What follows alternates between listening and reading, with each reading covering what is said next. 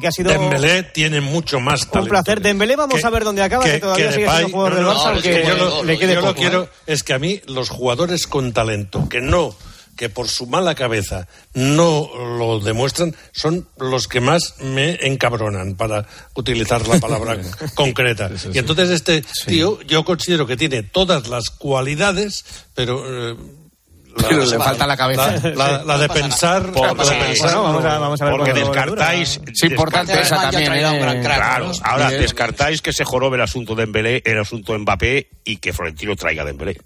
Bueno, esto eh, Lo es, otra cosa que, que estaba pensando. Si, Es que sería magnífico. si tan extraordinariamente Un porro. bueno a mí me fuera, parece muy bueno, pero Sí, eh, yo creo que 25 millones para Florentino. Oye, Bueno, es un- es- es no para no para mí, no es Bueno, eso dinero. ya sería otra. no es dinero. No, no, no, Eso ya no, sería no, otra no, cosa, no, sí. 50, 50. Bueno, 50, no es dinero. Bueno. Tomás, Miguel, Adiós, Ciro, guapo. Emilio, Gonzalo, Nada, Roberto, chavalito. Santi Cañizares, Juan Gato, venga, ya. Venga, jóvenes. Un abrazo, ¿eh? A descansar. Gracias, chicos. Bueno, pues hasta aquí, hasta aquí el tertulión, este tiempo de juego, este tramo final de tiempo de juego del domingo. Mañana más, ¿eh? que tiene pinta de ser un día interesante. A ver qué pasa con el futuro de Dembélé y si finalmente se marcha o no al Paris Saint Germain. Gracias por estar ahí. Mañana el partidazo de Cope con José Luis Corrochano, como siempre, a las once y media. Hasta mañana, adiós. Soy el fuego que arde tu piel. Soy el agua que mata. Tiempo de juego en Cope. Un año más, el número uno del deporte.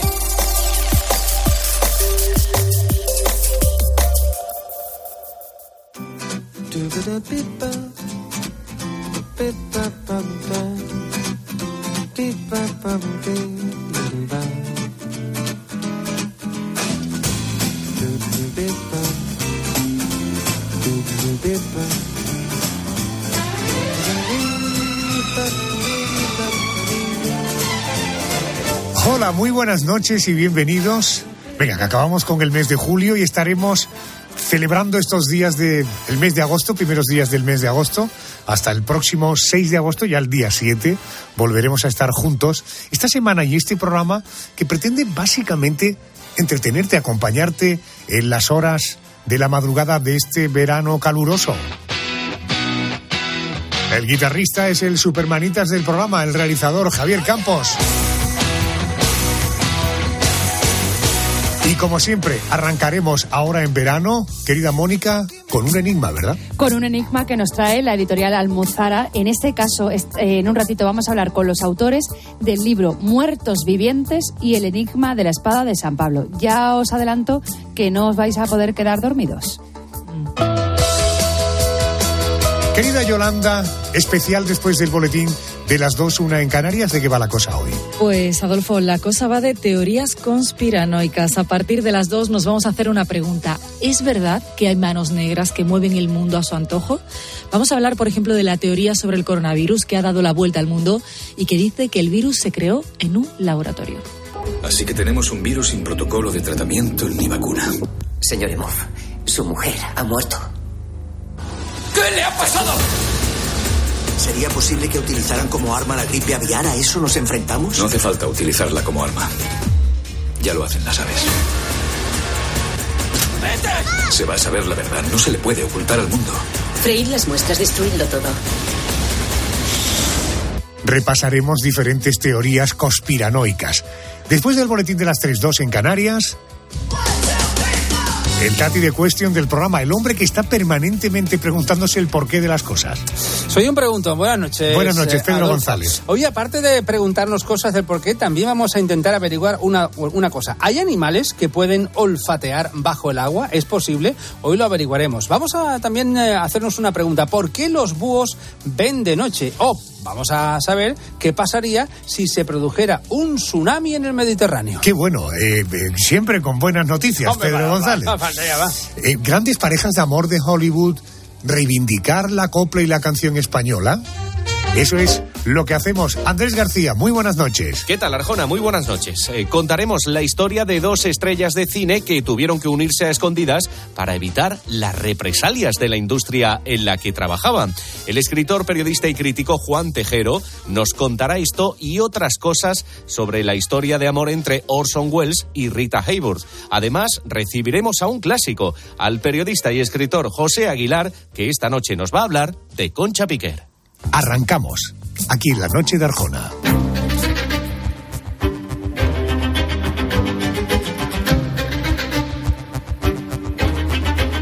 Si te digo que encuentres lo que tienen en común personajes como Francisco de Quevedo, Benito Pérez Galdós, Gregorio Marañón, el cardenal Tarancón o Francisco Franco, es probable que te cueste encontrar ese punto.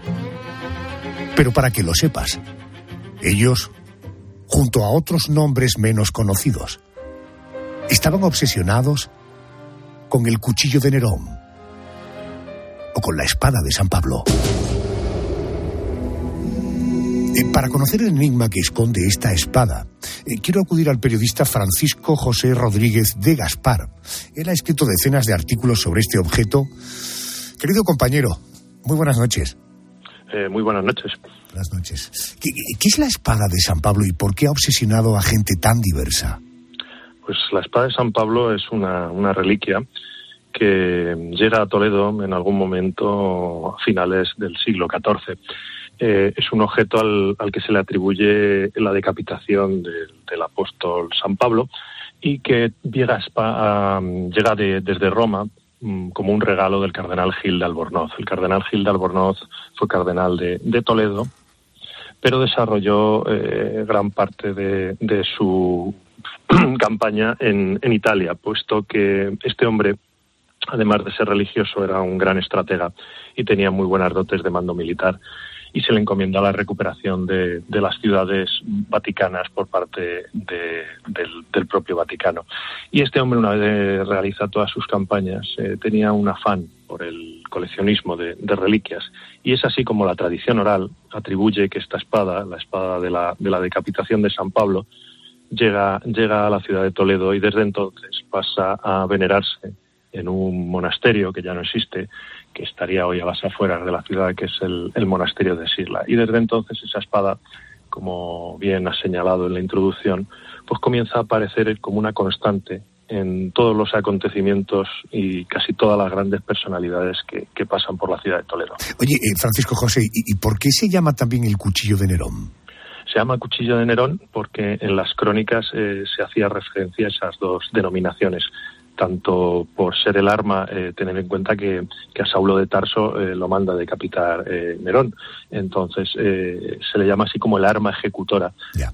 Hay, hay, que ponerse en la piel de los cronistas de la época cuando se le describen, pues son a veces eh, descripciones que hoy veríamos muy barrocas y en esas denominaciones eh, se empleaba indistintamente llamarlo cuchillo de Nerón o espada de San Pablo. Correcto. Eh, decías que la espada llegó a Toledo, que fue adorada durante cinco siglos en un monasterio que ya no existe.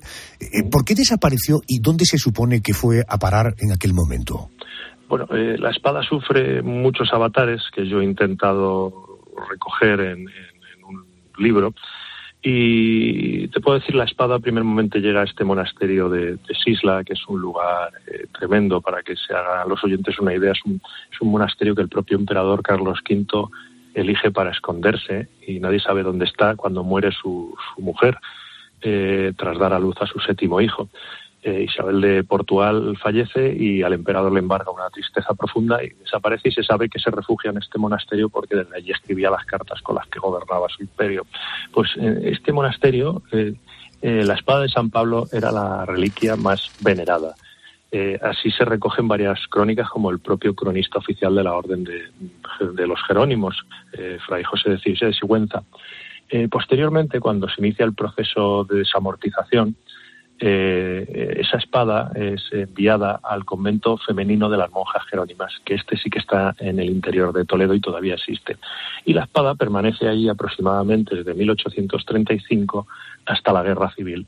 Y es en la Guerra Civil cuando Toledo eh, se produce el, el, asedio del Alcázar y entran tropas eh, milicianas eh, en la ciudad para intentar tomar la fortaleza, cuando deciden asaltar conventos para usarlos como cuarteles y es en ese momento cuando se produce el asalto al convento de la Jerónimar de San Pablo y la espada se pierde ya definitivamente en la brumar del tiempo. Entiendo. Eh, conocemos su denominación, conocemos su origen, incluso su apodo, conocemos su periplo. ¿Se le atribuyen atributos mágicos que podrían dar algún tipo de poder a su propietario o, eso forma parte de una leyenda? Eh, la, única persona que explícitamente eh, en un documento recoge que tiene algún tipo de habilidad es el propio Fray José de Sigüenza, que dice que tiene eh, poderes taumatúrgicos.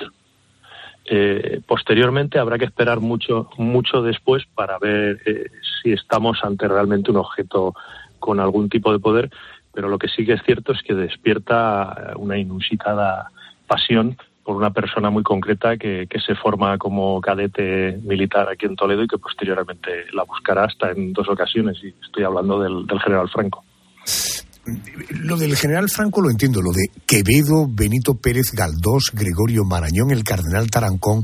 ¿Cuál es el denominador común de estos personajes respecto de la espada de San Pablo? Pues eh, como bien he dicho antes, cada vez que un personaje se interesa por, por lo que es la historia de Toledo, sale a colación la espada. Mm, voy a añadir uno más a la lista que seguro que los oyentes lo conocen, eh, Gustavo Adolfo Becker. Es otra persona que también realiza una breve anotación en uno de sus libros sobre monumentos y cosas dignas de verse en Toledo y menciona la espada. Eh, ¿Por qué? Porque esta espada cae en el olvido después de la guerra civil, pero vuelvo a decir que era, como se decía en las crónicas, uno de los objetos más venerados de la ciudad. Eh, se sacaba, había dos romerías al año y se sacaba en veneración.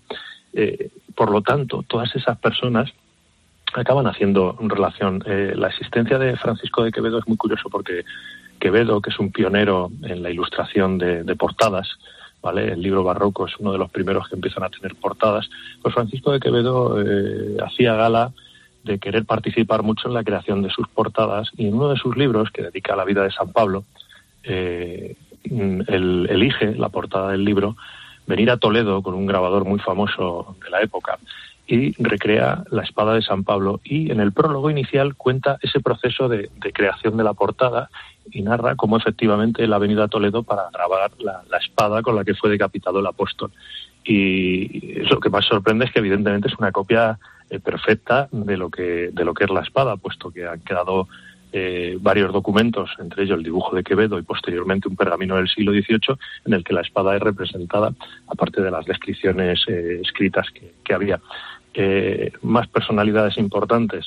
Pedro Tenorio. Pedro Tenorio es, el, es el, arzobispo de Toledo que, que, destacó por la construcción, ¿no? porque la construcción de puentes y tal, pues este hombre se le atribuye que es el, el que realiza la donación directa al, monasterio de Sisla.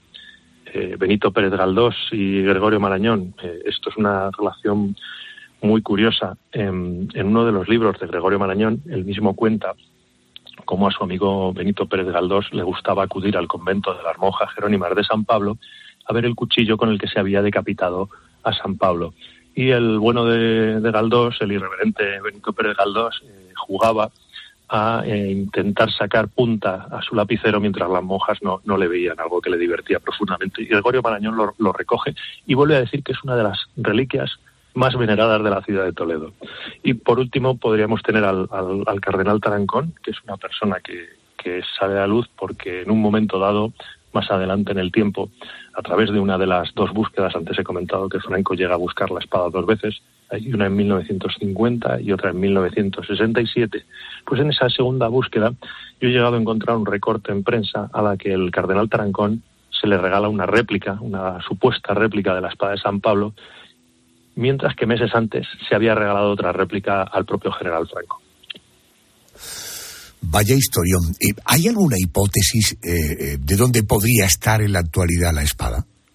pues eh, yo he buscado incansablemente y sin duda la espada la espada original mm, es difícil saber si en algún momento cayó al pozo como aseguran las crónicas que fue arrojada por el demandadero cuando entraron esos militares en el convento o, dónde está la espada lo que sí que es cierto que en el Museo del Ejército de Toledo se puede observar, bueno, no está expuesta porque está en sus fondos, pero en sus fondos conservan una, una especie de réplica.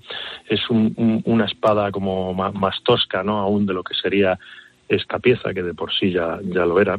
Hay que decir a los oyentes que para nada este arma estuvo implicada en la decapitación de San Pablo porque cronológicamente no corresponden. Eh, el arma en cuestión, la, la reliquia, es un bracamarte, es un falchion, eh, es un arma medieval eh, que se utilizaba para romper escudos en primera línea de combate. Eh, por su tipología, en la antigüedad muchos lo confundían con un alfanje o una cimitarra. por lo tanto, no, es romana, es mucho posterior. y se hace una réplica que, como digo, está en, la, en el Museo del Ejército aquí en Toledo, que se supone que se hizo porque a Franco, a Trancón, se les iba a regalar unas réplicas. Eh, tampoco quiero yo adelantar mucho por si hay algún lector que se quiera leer el libro, pero yo después de investigar, intentar buscar estas réplicas y estas espadas, pues llego a una conclusión y yo si te digo la verdad no sé muy bien lo que le dieron al general Franco ese día, pero pero pero la réplica que se hizo no se la llevó. Si quieres saber más sobre este enigma y saber cómo acaba, puedes leer el libro El enigma de la espada de San Pablo. Lo publica la editorial Almuzara. Lo firma Francisco José Rodríguez de Gaspar. Compañero, gracias por atenderme a estas horas. Un abrazo fuerte. Gracias. A ti, muchas gracias. Adolfo Arjona. La noche. Cope. Estar informado. Cuentan las historias que salen de noche. Que en mitad de la oscuridad abandonan sus tumbas para buscar presas. Personas a las que llevar a ese otro lado. A ese lugar en el que ni estás vivo ni estás muerto. Esta noche te quiero hablar de muertos vivientes. Déjame que te voy a presentar a José Manuel García Bautista. Es investigador experto en asuntos paranormales, autor de Muertos Vivientes, uno de los libros que componen la colección Enigma y que iremos desgranando a lo largo de la temporada. Es la editorial Almuzara. Eh, querido José Manuel, muy buenas noches y bienvenido a la cadena COPE. ¿Qué tal, Adolfo? Muy buenas noches. José Manuel, eh, sea realidad o sea leyenda, eso lo aclararemos ahora. Vamos a empezar por el principio. Eh, ¿Cuándo y dónde habría que situar el origen del fenómeno zombie, por llamarlo de alguna manera? ¿En qué culturas, en qué época comenzó a hablarse de muertos vivientes? Bueno, pues inicialmente nos tenemos que ir a toda la zona de Benín, a toda la zona de África, donde allí había unos determinados cultos y siguen existiendo unos determinados cultos que cuando se produce todo lo que es eh, la parte de la esclavitud o el mercado de esclavos, en este caso, que se realiza con, con América, pues son llevados precisamente a la zona del Caribe, a la zona de, de la Española, que luego quedaría dividida entre República Dominicana y Haití, y ahí pues nos vamos a encontrar que hay una, un culto, un sincretismo religioso en el cual se fusiona la religión primitiva de esas personas que son esclavizadas y son llevadas a las plantaciones en Haití, en República Dominicana, y el cristianismo, que hace que, o el catolicismo más bien, que hace que se haga un crisol extraño, donde, bueno, eh, ellos tienen sus propios santos, tienen sus propias derivaciones, de lo que es eh, la divinidad y, eh, por ejemplo, a los santos ellos le dicen sus loas, es decir, serían sus intermediarios y de alguna forma es una cultura, es una religión que se ha mantenido durante todos estos siglos hasta llegar al día de hoy en el que por supuesto sigue vigente. Eh, José Manuel, la pregunta del millón. En tu opinión, que has entrado en profundidad en este tema, ¿los muertos vivientes existen? Totalmente. No es y no hay que confundir, evidentemente, con la ciencia ficción que nos vende muchas veces la televisión, ¿verdad? Series como Walking Dead o películas tan históricas como, por ejemplo, La Noche de los Muertos Vivientes de George Romero, sino que simplemente eh, se trata de una de una falsa muerte, de una resucitación. Para muchos es incluso un castigo, un castigo que se somete a una persona porque ha sido o ha tenido un comportamiento incorrecto, incluso por celos. Hay, hay de todo. Yo, en el tiempo que he tenido de investigar todo esto, bueno, pues también me he encontrado hasta zombificaciones pasionales, por llamarla de alguna forma. Entonces sí es cierto que es un fenómeno real, no como nos lo venden en el cine, pero sí es verdad que se anula la voluntad del individuo y a partir de ahí, en un complejo rito y también con una sustancia compleja, pues se logra que, que la persona entre en una especie de muerte aparente, una especie de muerte aparente que ni siquiera un médico eh, podría certificar, evidentemente con los medios que tienen en medio de Haití, que te puedo garantizar que son escasos y que en muchas ocasiones, pues casi casi es un milagro, es un milagro que puedan que puedan certificar una muerte así como así. Y a partir de ahí sí es cierto que tras una ceremonia pues se logra la resucitación, aunque tiene su truco, la resucitación de- del di- presunto finado y a partir de ahí, bueno, pues eh, pasa a ser esclavizado. Eh, eh, eh, La religión vudú he leído en algún sitio que contempla como castigo convertir a las personas en muertos vivientes por simplificar en zombies. Eh, ¿Cómo es ese ritual de zombificación? Es decir, ¿se sigue practicando hoy en el siglo XXI? Totalmente. Yo te puedo decir que eh, el último día que yo estaba por, por la zona de, Haití, eh, re- realmente no estaba en Haití, sino en República Dominicana, pero hicimos una visita a, a la zona norte de Haití y a Fuerte Libertad en concreto. Y aquel mismo día eh, yo asistí a una ceremonia de vudú, que simplemente es una ceremonia religiosa sin más. Pero también es verdad que ese mismo, esa misma noche, ese mismo día, iban a hacer una ceremonia de, resucitación. ¿Cómo y en qué consiste esto? Respondiendo a tu pregunta.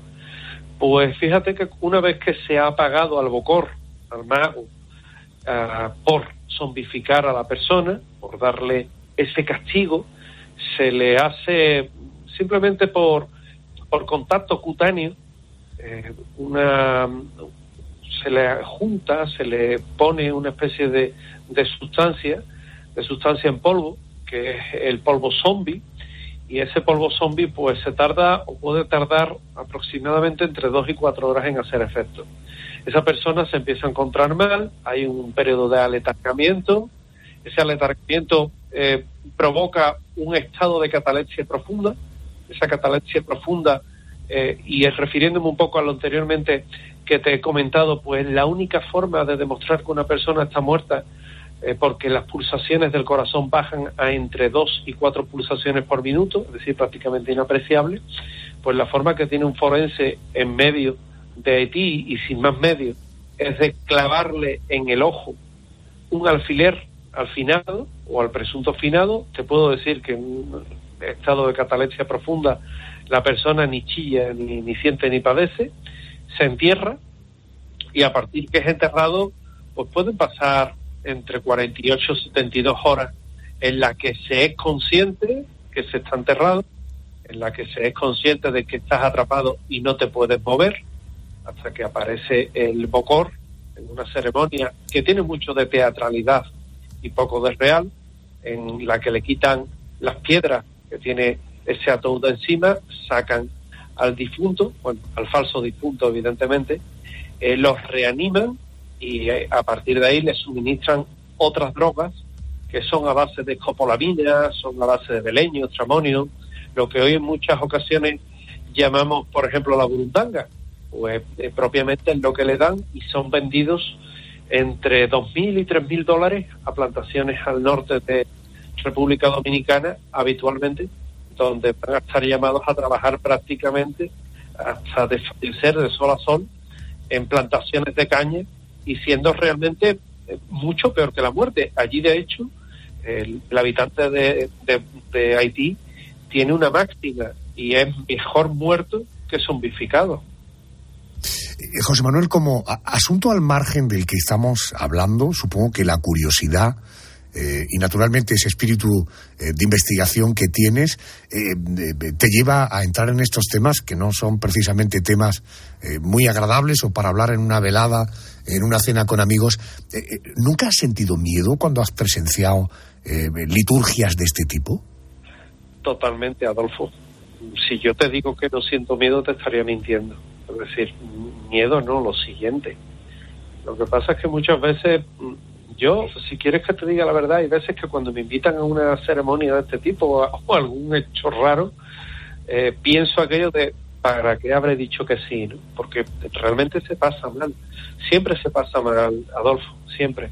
Y mucho más, fíjate, cuando investigas un caso escabroso o investigas un caso de estas características en las que te ves sobre el terreno, viendo cómo operan las mafias de Haití, que, que vienen derivadas de los antiguos tontos macuts de- del régimen de los Duvalier, pues cuando te ves ahí en medio con unos señores con unos machetes bastante profusos, con armas de fuego, que tú no sabes ni lo que te van a hacer, pues ahí se pasa mal, porque no se sabe ni cómo vas a salir de ese entuerto en el que evidentemente te has metido voluntario, pero en el que ya no estamos hablando de una casa encantada, estamos hablando de, de un fenómeno ufológico, ¿no? Estamos hablando de algo que es real, que incluso te puede pasar a ti, es decir, que te, que te junten el polvo zombie, también te puede pasar a ti, y realmente la inquietud y el miedo siempre se tiene. Conexión Enigma de la editorial Almuzara. El libro que hoy te hemos presentado, Muertos Vivientes, lo firma José Manuel García Bautista. José Manuel, gracias por atenderme y buenas noches. Compañero, fuerte abrazo. Gracias.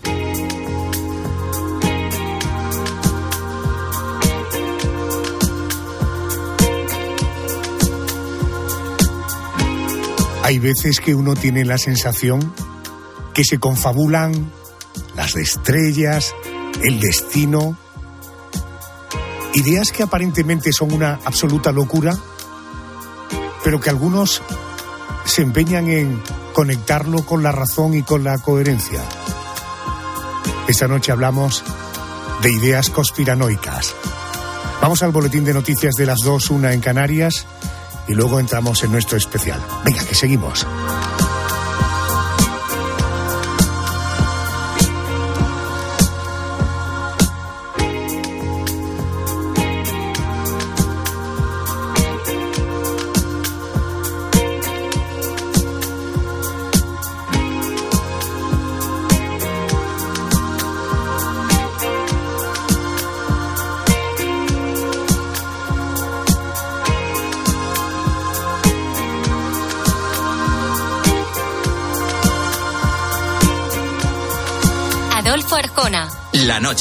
Cope.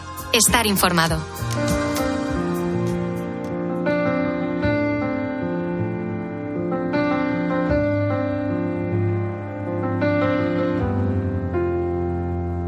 Nos faltó una noche de franela, de pijama feo y calcetín por fuera, de sofá con ducha fría y traicionera, con masaje crema, una copita y velas. Nos faltó una mentira entera, una falsa espera y una tarde fea. Nos faltó desdibujar tu nombre y nuestro corazón de toda la escalera. Nos faltó una sábana de Ikea, un viaje de cartón, un despertar de seda, un día remolón y una caricia vieja, vámonos para allá y un sea donde sea. Nos faltó una noche sin dormir y un baile de salón en una calle estrecha. Nos faltó descaminar Madrid, desencallar el fin y reservar la fecha. Y sobraron los cuatro disparos que con tanto descaro nos dio el corazón. Los veinte puñales. Y es que a veces la vida no atiende a razón. Y entre sobras y sobras me faltas. Y me faltan las obras que tenía tu amor. Y sobraron las 500 veces que dijimos que no.